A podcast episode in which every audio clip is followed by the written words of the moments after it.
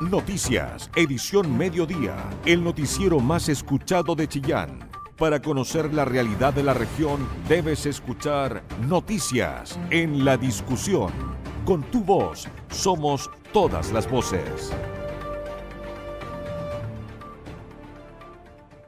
Carabineros anuncia la instalación en Chillán de la sección de encargo y búsqueda de vehículos a partir del mes de diciembre. El anuncio se produce en medio de un explosivo aumento de robos de automóviles en la región y que ya alcanza un 178% respecto al 2021. Una decena de familias se niega a abandonar sus casas en medio del proceso de expropiaciones para las obras de modernización de la avenida Huambalí. Consejo de Campus aprueba visión estratégica del Plan Maestro para la Universidad de Concepción en Chillán. Cerca de mil familias de los sectores rurales de Chillán Viejo se encuentran sin suministro de agua por parte de camiones aljibes cuyos servicios han sido suspendidos debido a una irregularidad en la rendición de los gastos. Senadores de Ñuble adelantan su postura de cara al inicio de la discusión del Tratado Comercial TPP-11, programado para este miércoles en la Cámara Alta. Expertos debaten sobre los pros y los contras del tratado. Amarillos por Chile fijó, perdón, fichó a sus primeros adherentes en Ñuble de cara a convertirse en un partido. Reinaldo Figueroa y Alejandro Wittker firmaron primera lista junto a otros 100 futuros militantes. Porque tu opinión nos importa. Escuchas Noticias en la discusión. Carabineros anunció la instalación en Chillán de la sección de encargo y búsqueda de vehículos a partir del mes de diciembre. El anuncio se produce en medio de explosivo aumento de robos de automóviles en la región que ha tenido un alza del 178% respecto al 2021. La nota es de Marlene Guerrero. La general María Teresa Araya, jefe de la 16 Zona de Carabineros, confirmó que se espera que dentro de solo un par de meses se inaugure la nueva sección de encargo y búsqueda de vehículos, una de las unidades especializadas que ha sido constantemente solicitada por las autoridades locales. En cifras de carabineros ya son 370 las denuncias realizadas en la región, lo que representa un alza del 178% respecto al 2021, si se considera que hasta la misma fecha de ese año hubo 133 casos. La general entregó detalles de lo que será esta nueva unidad. los 10 funcionarios que van a conformar este equipo desde Ñuble, que tienen un perfil específico de investigadores policiales. Ellos van a estar siendo capacitados en Santiago en forma simultánea también eh, durante un mes. Entonces ya empezaron hace pocos días y aparte de eso viene un oficial a cargo más dos funcionarios eh, eh, peritos. Entonces para poder terminar la capacitación aquí en Chillán. Entonces también eso lleva un poco de tiempo, pero nosotros pensamos que en dos meses ya estaríamos conformados en la totalidad del equipo. En tanto, el delegado presidencial, Claudio Ferrada, repasó que esta incorporación se comenzó a gestar desde el mes de abril, cuando se hizo evidente el alza de robo de vehículos en la zona. En esta unidad especializada llega a Ñuble, dada la demanda que se requiere, ya no podemos trabajar, digamos, a la distancia con, unidades especializadas, sino que tiene que estar instaurada aquí en la región de Ñuble por la necesidad que tenemos y justamente ahí contener eh, en primer lugar digamos el alza de, los vehículos y en segundo lugar ya con un trabajo un poquito más eh, a proyección poder bajar justamente el robo de vehículos en la región de Ñuble. La futura CEP de Carabineros estará ubicada en la ex escuela República de Israel en el sector Juan Balí. Información veraz con periodistas de verdad. Noticias en la discusión. Los senadores de Ñuble, Gustavo Sangüesa y Loreto Carvajal adelantaron sus posturas de cara al inicio de la discusión del Tratado Comercial TPP-11 programado para este miércoles en la Cámara Alta. Expertos debaten sobre los pros y los contras del tratado. Profundice esta información Danilo Barahona. Durante la jornada de mañana se votará en la Cámara Alta el Tratado Internacional TPP-11 el cual ha estado en la palestra desde el año 2018. No obstante, la historia del tratado comienza en el año 2009, donde se iniciaron las negociaciones con Asia y Oceanía para llevar un acuerdo de libre comercio que incorpore a distintos estados del Océano Pacífico. Posteriormente, el año 2016, en el gobierno de Michelle Bachelet, Chile se suscribió al Acuerdo Transpacífico de Cooperación Económica, conocido posteriormente como TPP-11.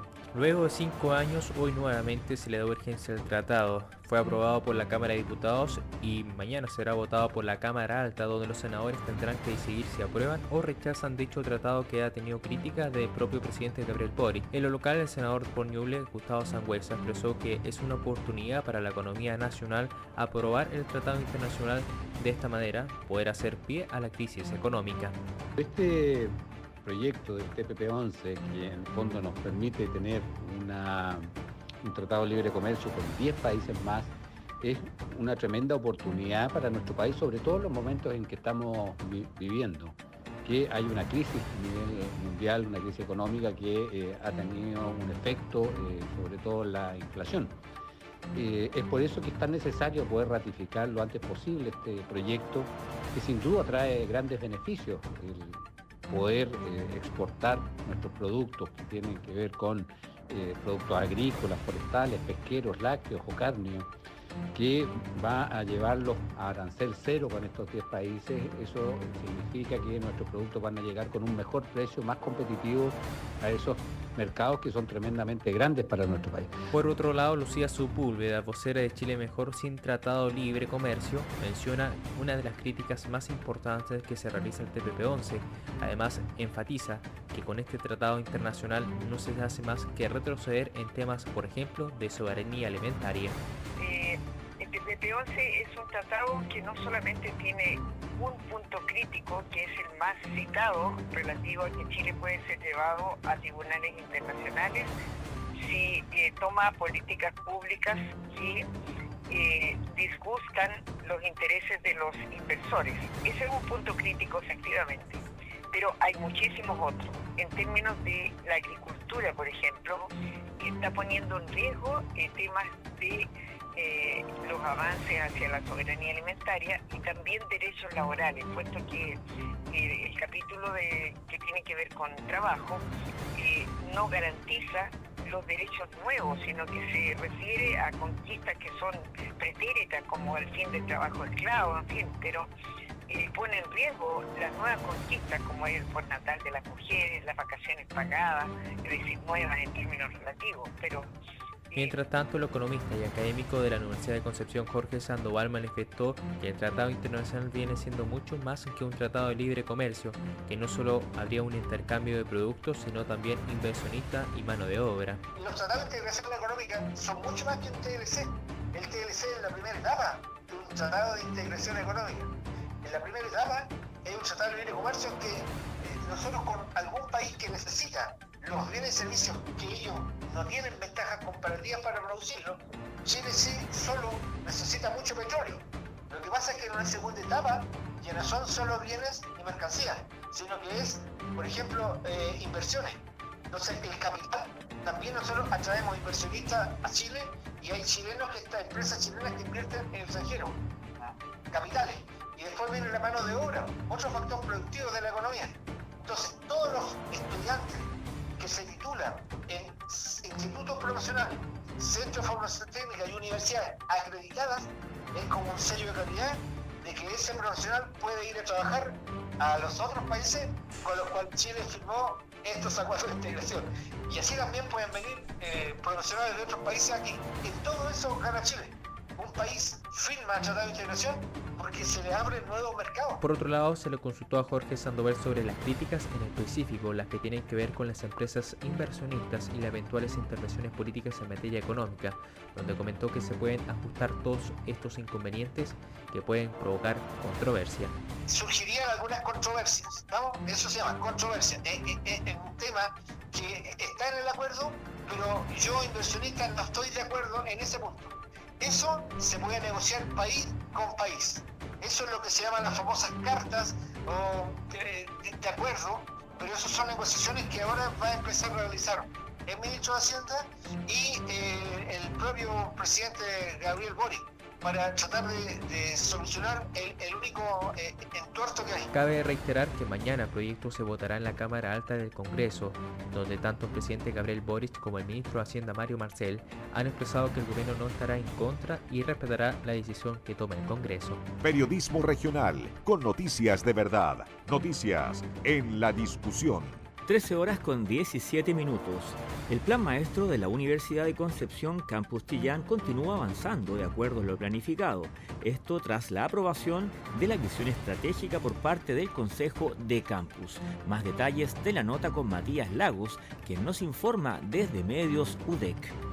Como un hito positivo y un anhelado sueño hecho realidad han descrito distintos actores de la comunidad universitaria el Consejo del Campus aprobara por mayoría la propuesta de visión estratégica siguiendo un estricto proceso de análisis de la información disponible. Este hecho constituye un importante impulso para la definición de los objetivos, considerando los criterios de la Comisión Nacional de Acreditación y siguiendo los lineamientos institucionales de la Universidad de Concepción en su plan estratégico institucional vigente hasta el año 2030. Con la puesta en marcha que continúa vigente, el plan maestro se encuentra en la subetapa 4 denominada formulación estratégica, siendo la última de la fase 1 del mismo. Con esta se busca elaborar la visión y objetivos estratégicos del campus, es decir, planificar su crecimiento con una proyección a largo plazo. Según la coordinadora del proyecto María Paz Lave Alarcón, esta aprobación representa un hito del trabajo ejecutado. La reciente aprobación de la visión estratégica del campus Chillán representa un hito dentro del trabajo ejecutado a lo largo de la fase 1 del Plan Maestro Campus Chillán. Esta aprobación de la visión lo que hace es dar inicio a la subetapa final de formulación estratégica, subetapa que está cimentada en los resultados entregados por el equipo ejecutor de la subetapa anterior. Por su parte, el vicedecano de la Facultad de Ciencias Veterinarias del Campus Chillán, quien representa a la misma en el plan maestro, doctor Mario Briones Luengo, calificó como potente este hito, considerando las diversas opiniones en la participación de la comunidad universitaria. Sobre el hecho es lo más importante, porque el hecho que haya surgido de la opinión de mucha gente, de que haya sido contrastada la opinión de muchas personas y que haya ido a converger en esto, en una visión, eso es súper potente. De manera que se haya logrado, que se haya finalizado esa etapa, que es la que le da forma a lo que sigue, es tremendamente positivo. Lo principal es que se siga conociendo todo lo que se hace por parte de todas las personas, que la transparencia que se le ha dado se mantenga en todas, en todas las etapas. Susana Fischer Ganzoni, quien representa al sindicato número 2 Campus Chillán, resaltó la labor realizada durante el proceso investigativo del plan maestro.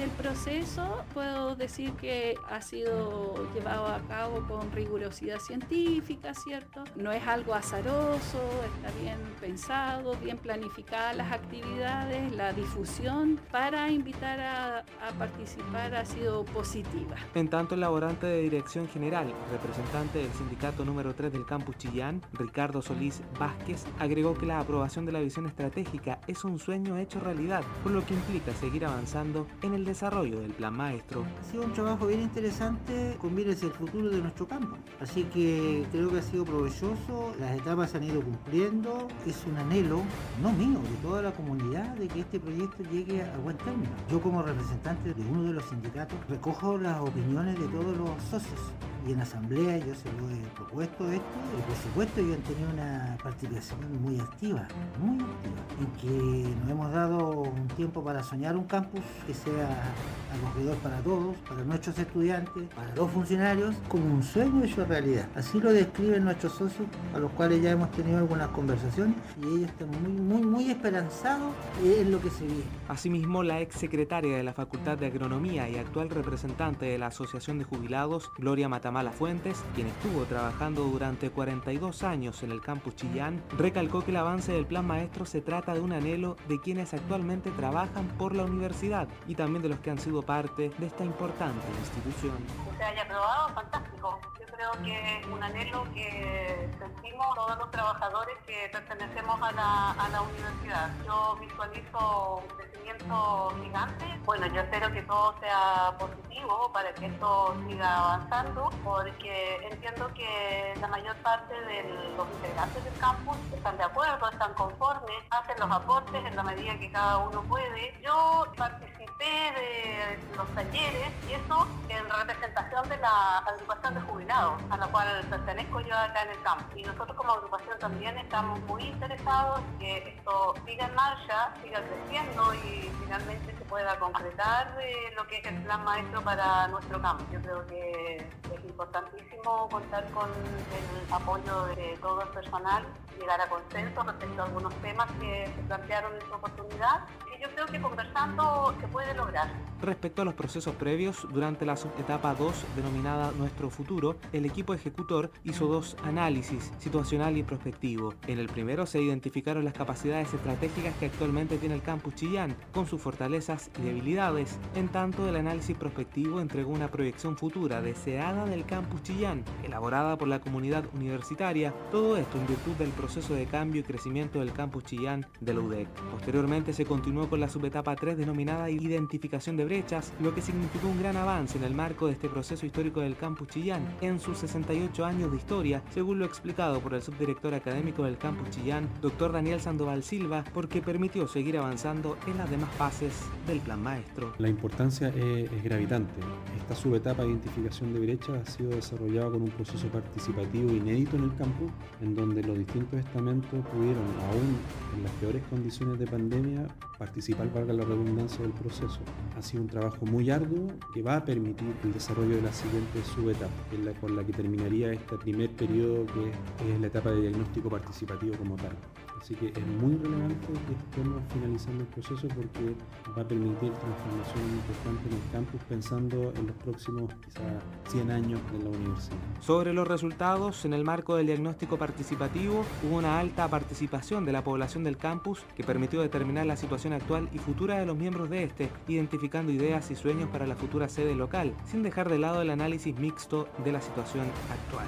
Mientras que en el diagnóstico urbano arquitectónico describió dos aspectos fundamentales la relación del campus con la ciudad de Chillán y su territorio y exponer la información sobre la historia de instrumentos de gestión institucional, uso de suelos y edificaciones del campus. Este último aspecto fue gestionado a partir del desarrollo de una aplicación móvil sensor urbano para el levantamiento de la información dentro de la comunidad universitaria. Cabe destacar que para más información la encuentras en planmaestrochillán.udec.cl. Con tu voz somos todas las voces. Noticias en la discusión.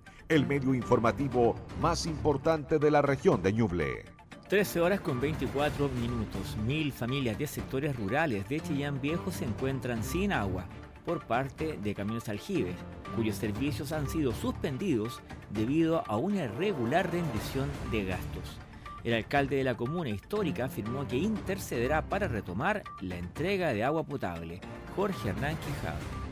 El alcalde de la comuna de Chillán Viejo, Jorge del Pozo, señaló que más de mil familias del sector rural están sin agua potable, lo que por supuesto trae consigo algunos inconvenientes. Esto a raíz que la empresa de camiones Aljibes, que estaba licitada, ha tenido algunos problemas y tiene retención de dinero por parte de la ONEMI y de la delegación presidencial. Pasemos a escuchar a el alcalde de la comuna de Chillán Viejo, Jorge del Pozo. Bueno, estamos muy preocupados porque el día de ayer no se le entregó un suministro de agua eh, cuya responsabilidad la tiene la delegación presidencial, la ONEMI a través de la delegación presidencial. Y hoy día por, tenemos el mismo escenario eh, donde se ven afectadas más de mil familias del sector rural de nuestra comuna. Eh, hablamos con el delegado y me dicen que hay un problema de pago y también de, entre la delegación y la empresa que realiza este suministro y, la empresa también, también tiene un problema de pago de impuestos que no les permite que se liberen los recursos. El tema es que a nosotros como municipio estas dificultades que tiene la delegación presidencial con la empresa eh, eh, como viene a ser un segundo plano porque lo que importa es hoy día resolver el problema que están viviendo estas más de mil familias en Chillán Viejo y que eh, ustedes saben que este vital elemento, si no llegan uno, dos o una semana, evidentemente se convierte en un problema sanitario importante.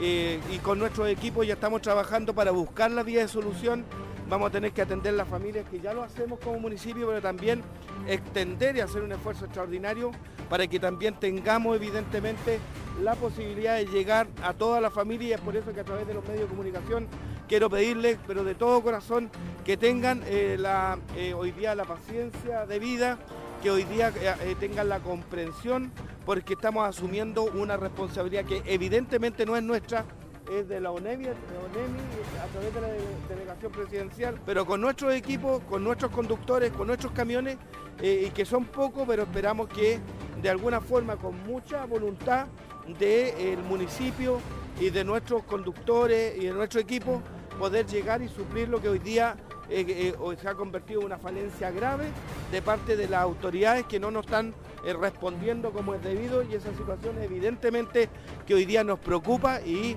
¿por qué no decirlo?, también nos molesta. Al respecto, el delegado presidencial Claudio Ferrada señaló que, si bien es cierto, es verdad que hay algunas retenciones, se está trabajando para dar soluciones en forma inmediata. Estamos haciendo un monitoreo. la empresa, la cual ha sido contratada para otorgar el suministro de agua potable, eh, tienen un inconveniente. Hay unas retenciones también que en materia tributaria que están desplegadas por la delegación presidencial a través de Tesorería General de la República. Eh, bueno, hay un inconveniente respecto de eh, la empresa prestadora de servicios, lo cual nosotros esperamos subsanar rápidamente en el transcurso de los días para efectivamente llegar con el vital elemento a las familias de Chillán Viejo, lo que nos preocupa y por sobre todo nos está ocupando para efectos de solucionar lo antes posible el menoscabo que se le puede otorgar a las familias. Yo había un llamado a tranquilidad de que desde la delegación estamos trabajando para, para efectivamente hacer el traspaso de las facultades si, si así sea necesario eh, a una nueva empresa o coordinar nuevamente con la empresa ya que está prestando el servicio y hacer las subsanaciones correspondientes que lleven a cabo la buena distribución y suministro de agua potable en la comuna de Chillán Viejo. Eh, solamente Chillán Viejo por un problema que es más bien de la empresa y no en términos de la logística o la intención que tiene la delegación como parte de otorgar, digamos, eh, la prestación de agua potable a las 21 comunas de la región de Ñuble. De esta manera se espera comenzar a entregar agua potable a través de camiones de aljibe a los sectores rurales de la comuna de Chillán Viejo a partir de esta tarde con atención en primer término por parte de la municipalidad chillanvejana. Todos los puntos de vista, con todas las voces, en el medio más confiable de la región de Ñuble. La discusión 13 horas 34 minutos y pese a ese viento helado que hubo en la mañana ya estamos con un día completamente despejado y se va a mantener así hasta por lo menos las 19 eh, horas con 40 minutos. Eso sí, los vientos están bastante fuertes, van a alcanzar hasta los 39 kilómetros por hora durante este día. Una decena de familias se niega a abandonar sus casas en medio del proceso de expropiaciones para las obras de modernización de la avenida Wambalí.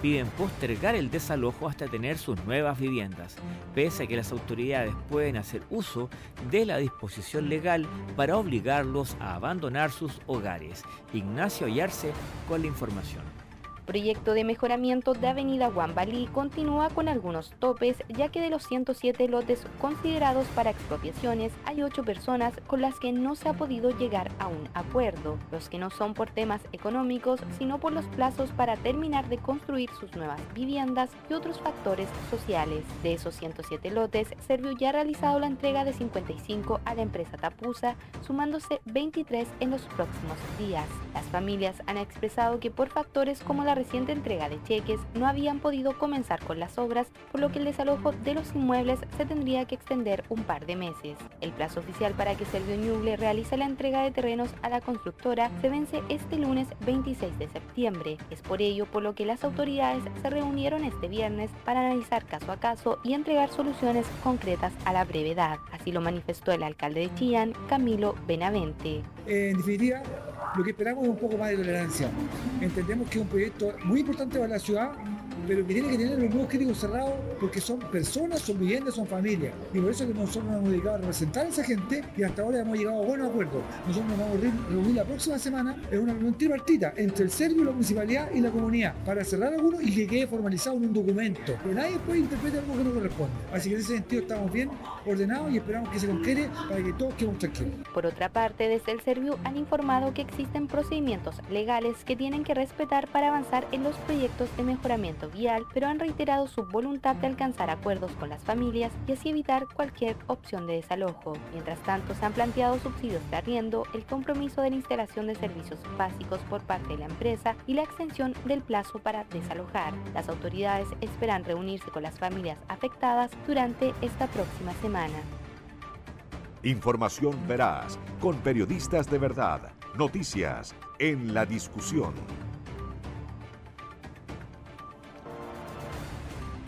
El Consejo Nacional de Riego hizo un llamado a las mujeres de Ñuble y Bío Bío a inscribirse en un curso gratuito de riego cuyo objetivo es que, dado el escenario de crisis hídrica y climática, puedan conocer los usos y tecnologías del riego como factor de desarrollo productivo y puedan también identificar las tareas básicas de operación, mantención de sistemas y equipos de riego con fuente de generación fotovoltaica.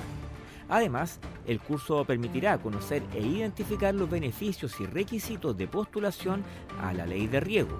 Los detalles de este programa los entregó el propio coordinador del Consejo, Jorge Muñoz. La idea principal es que entregar capacidades a agricultoras de ambas regiones con la finalidad de poder conocer distintas técnicas de riego intrapredial y asociadas a sistemas fotovoltaicos, lo que permite y tiene una gran ventaja el hecho de que el funcionamiento de, los equipos y de las bombas tiene un costo de operación bastante bajo y en algunos casos puede llegar a ser cero. De esta manera invitamos a que puedan inscribirse, es un curso eh, es online y básicamente está dirigido específicamente a, a las agricultoras de ambas regiones. La duración será de seis semanas y se estudia un módulo por semana en la plataforma de aprendizaje de la Comisión Nacional de Riego. Los postulantes se recibirán hasta el 7 de octubre y se deben realizar descargando la ficha de postulación desde la página cnr.gov.cl y una vez completada se debe enviar al correo cursos.cnr.gov.cl. El curso se extenderá desde el 17 de octubre al 4 de diciembre de 2022.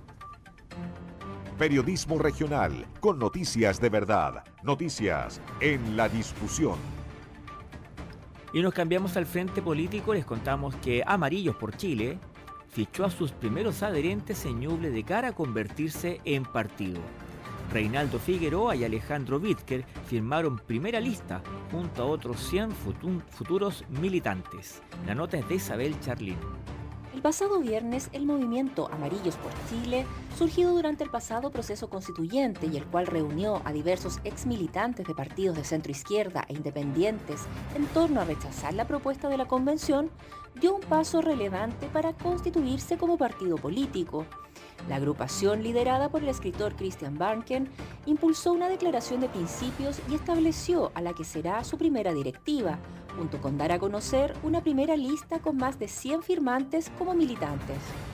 Entre ellos aparecen Doña Ulencinos, Reinaldo Figueroa, coordinador regional del movimiento y quien lideró la campaña ciudadana del rechazo de amarillos en y el historiador local Alejandro Wittker, ex militante socialista y destacado académico. En el caso de Figueroa, durante la campaña del rechazo ya había adelantado su cercanía al movimiento, la cual formalizó firmando este primer listado de adherentes en momentos tan difíciles para el país, donde hay un notorio desgobierno en la administración del Estado, nos ubicamos en la oposición al actual gobierno y desde allí queremos dar expresión a los intereses moderados del ciudadano como partido de centro.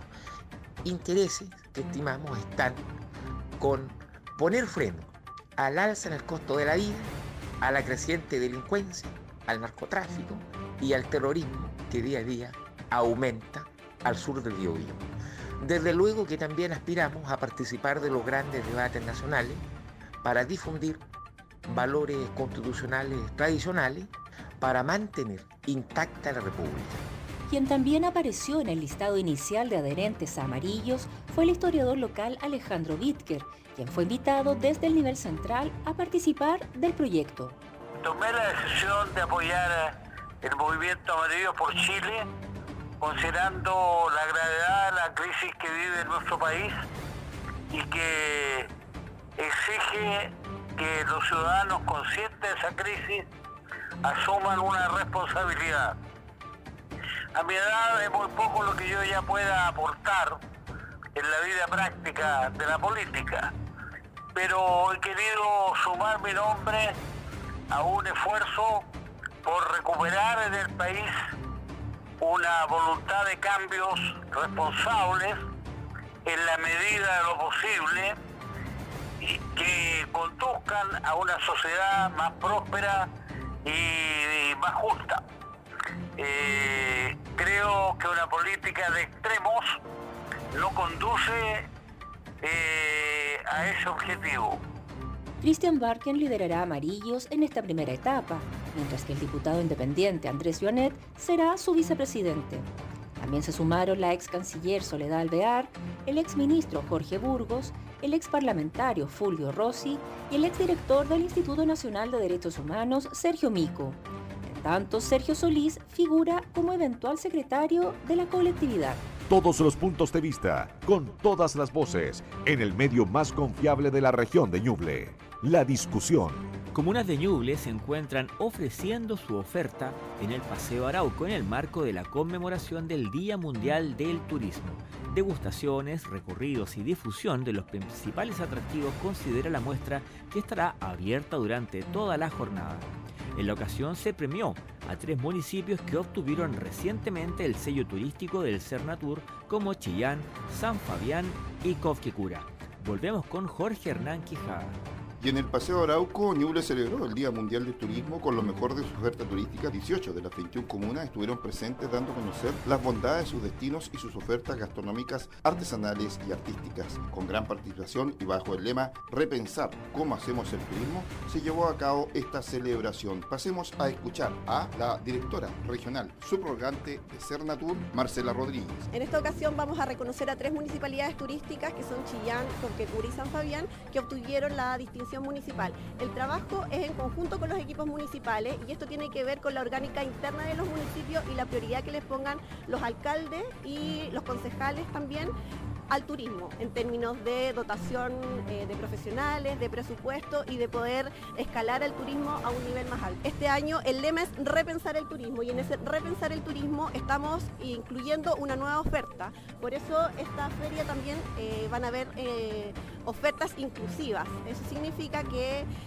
no solamente van a encontrar experiencias de no turismo o experiencias en las trancas, que son los más conocidos, sino ahora una oferta también a personas de tercera edad, a personas con em, dificultades de movilidad, a personas embarazadas y a otro público que queremos llegar con este repensar del turismo. Además de, por, supuesto, promover todo lo que es el turismo sustentable, el turismo de naturaleza, que tenemos eh, una oferta enorme en nuestra región por las condiciones también que tiene Ñuble. Así que los invitamos desde las 11 de la mañana hasta las 6 de la tarde a que puedan visitar los diferentes stands que se hicieron en conjunto con la red de turismo municipal de las 21 comunas en donde van a encontrar la oferta de cada comuna, pero además eh, productores y artesanos en donde van a poder comprar diferentes productos. Por su parte, el Seremi de Economía, Eric Solo de Saldívar. Como Ministerio de Economía, Fomento y Turismo estamos muy contentos de poder estar participando y organizando esta feria que está en conmemoración del Día Nacional del Turismo. El lema de este año es repensar el turismo y es lo que estamos impulsando en la región de Ñuble. Estamos justamente contentos porque en nuestra región se han distinguido tres municipalidades con sello turístico. Estas son San Fabián, Cofquecura y Chillán. Así que estamos bastante contentos y hacemos el llamado a toda la comunidad que nos puedan visitar el día de hoy en esta feria en el Paseo Patronal. Vamos a estar hasta las 6 de la tarde. Tenemos lo mejor de lo nuestro, lo mejor de Ñuble. Están los mejores exponentes en materia de turismo y están ofreciendo justamente sus productos. nosotros como gobierno el compromiso es justamente impulsar la industria del turismo en la región de Ñuble, por eso hemos estado financiando diferentes eh, pymes eh, relacionadas con la materia. Recientemente eh, hubieron más de 160 beneficiarios del Par Chile Apoya Turismo de Corfo y ahora vamos a tener 160 más del Fortalece Turismo de Cercotec. Entonces el compromiso del gobierno es justamente es a seguir fortaleciendo esta industria que es estratégica para el desarrollo de la región de Ñuble. En la oportunidad se llevó a efecto reconocimientos a las municipalidades de Copquecura, San Fabián y Chillán que fueron premiadas por parte de Cernatur a nivel nacional, por lo que ha sido en este sentido el trabajo que estas comunas han desarrollado para promocionar el turismo en la región porque tu opinión nos importa. Escuchas Noticias en la Discusión. Tres liceos técnicos profesionales de Ñuble recibieron sus certificados que acreditan sus conocimientos en el oficio de administrativo de operaciones. El proceso estuvo a cargo de Centro de Certificación habilitado por la Comisión del Sistema Nacional de Certificación de Competencias Laborales Chile Valora. Danilo Barahona con la información. Recientemente, cerca de 26 estudiantes de tres liceos de Ñuble certificaron sus competencias laborales, la que estuvo a cargo del Centro de Certificación y Servicio Limitada, la que fue habilitada por la Comisión del Sistema Nacional de Certificación de Competencias Laborales Chile Valora. Se trataría del Liceo Instituto Superior de Comercio Insuco, Colegio Polivalente Darío Salas y Liceo Violeta Parra Sandoval de San Carlos, donde demostraron estar capacitados para laborar en el sector financiero y en empresas de seguros como ejecutivo de ventas. Al respecto, la Serie de Trabajo y Provisión Social de Ñuble Natalia Lépez Hermosilla expresó que es una iniciativa beneficiosa para los estudiantes que van a egresar de cuarto medio, ya que gracias a la certificación tienen un punto a favor a la hora de conseguir los empleos. Como Ministerio del Trabajo y Previsión Social estamos muy contentos de poder estar hoy día presente en la certificación de competencias laborales a estudiantes de algunos liceos técnicos que ya van a egresar de su enseñanza media con un título de nivel medio eh, técnico, pero además con una herramienta que certifica experiencia, que les otorga un, un, punto a favor al momento de buscar un empleo y querer ya ingresar al mundo laboral. Ser prioritarios en este gobierno. Mientras el gestor de cultura y encargado de convivencia escolar del INSUCO, Esteban Yevilao Larcón, comentó que es necesario asumir nuevas competencias. De esta manera, los estudiantes tienen más posibilidades y oportunidades a puerta de entrar al mundo laboral. Es muy necesario ir adquiriendo ciertas competencias y sobre todo demostrar que esas competencias yo las tengo. En este caso estos cursos que desarrollamos con CENSE, también con Futuro Técnico Ñuble, viene a, posicionar eso, viene a posicionar las capacidades de los muchachos frente al campo laboral y que ellos como oportunidad, porque esto es un colegio que trabaja con, con niños en una alta vulnerabilidad, tengan las posibilidades de poder enfrentar nuevamente después el mundo adultos, pero con un escalón más adelante que el resto de los muchachos. De igual manera, Carlos Sánchez, estudiante certificado del Liceo Insuco, se mostró positivo para asumir el mundo laboral, donde asegura que con lo aprendido el panorama futuro se presenta más alentador. Me parece una oportunidad muy importante para nuestro desarrollo laboral y nos ayuda mucho en nuestro futuro, que ahorita vamos a salir de cuarto medio. La verdad es que tomé esta certificación por eso mismo, por los desafíos que me van a afrontar y por los beneficios que me trae el, obtener este certificado. Entonces muy feliz y muy contento de, llevarlo conmigo. Cabe indicar que dicha ceremonia de certificación se realizó en la dependencia del Insuco de Chillán y participó la Serie de Trabajo de Prevención Social de Ñuble, Natalia López Hermosilla, también el director del Cense Ñuble, Rodrigo Puentes Cartes, a lo que se sumaron los representantes de los organismos evaluador, profesores y apoderados. Periodismo regional, con noticias de verdad, noticias en la discusión. El alcalde de Chillán, Camilo Benavente, manifestó durante esta jornada su esperanza de que puedan ser aprobados los recursos para financiar la total renovación de la Plaza de Armas de Chillán. proyecto considera una inversión de al menos 4.500 millones de pesos que se espera provengan de los fondos regionales. Jorge Hernán Quijada con la nota. El alcalde de Chillán, Camilo Benavente, señaló que se está trabajando con lo que va a ser el Chillán del Bicentenario en el año 2035. Para ello, se está trabajando con universidades, con el gobierno regional, con la participación de la Cámara de Comercio y otros entes involucrados para de esta manera desarrollar adelante iniciativas y proyectos que van a ir en directo beneficio de los chillanejos. En la oportunidad destacó que sin lugar a duda uno de los proyectos emblemáticos es nuevamente armar una nueva plaza de armas en la ciudad de Chillán proyecto que podría ver la luz a partir de fines de este año con su aprobación por parte del gobierno regional y que sumaría más de 4.500 millones de pesos. Escuchemos al alcalde Camilo Benavente. Una contingencia diaria que nos obliga a pensar el día a día, la cotidianidad, pero también no podemos dejar de lado lo que implica el futuro de la ciudad y el futuro de la región de Ñuble. Y es por eso que nosotros implementamos el plan bicentenario, pensando en los 200 años de Chillán, que se cumplen en el 2035. Y ahí hay un comité eh, operativo que trabaja todos los meses, en donde hay un arquitecto a cargo, en donde participan las universidades, ¿cierto? la Cámara Chile de la Construcción, el Colegio de Arquitectos eh, y otras instituciones eh, de carácter de la, de la academia también, con el objetivo de pensar las ciudades.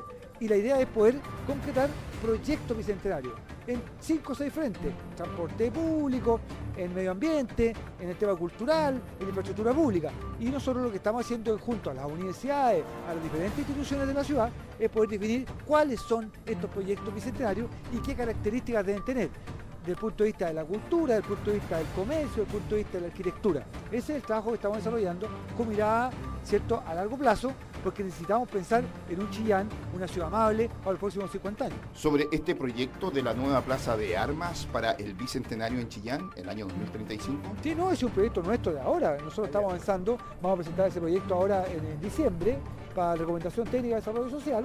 Es un proyecto que involucra, por un lado, la arquitectura, eh, con una, en un espacio acogedor para poder, eh, frente al Banco Chile, en donde la gente pueda compartir, pueda eh, generar un espacio de encuentro, ¿cierto? Con una arquitectura que, que se asimila a la, arquitectura de, nuestra catedral, por un lado, y por otro lado, ¿cierto?